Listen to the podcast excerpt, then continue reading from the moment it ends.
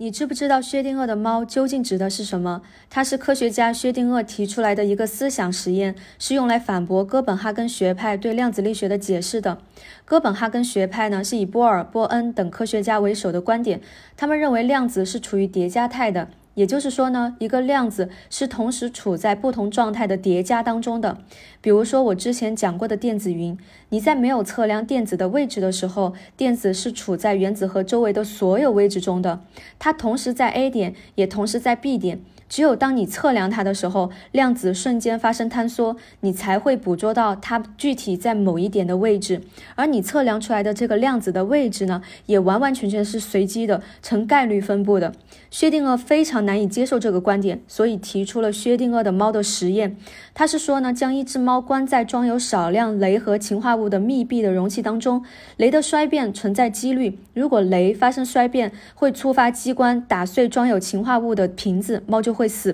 如果雷不衰变，猫就会存活。那根据量子力学的理论，由于放射性的镭处于衰变和没有衰变的两种状态的叠加，那猫就理应处在死猫和活猫的状态的叠加。注意哦，这里的叠加状态不是说盒子里的猫可能是死的，或者是可能是活的这一种单一的状态，而是说呢，这只猫同时是死的，又同时是活的，这两种状态是叠加的。可世间怎么能存在这样的猫呢？那这个思想实验是不是就说明了量子力学站不住脚呢？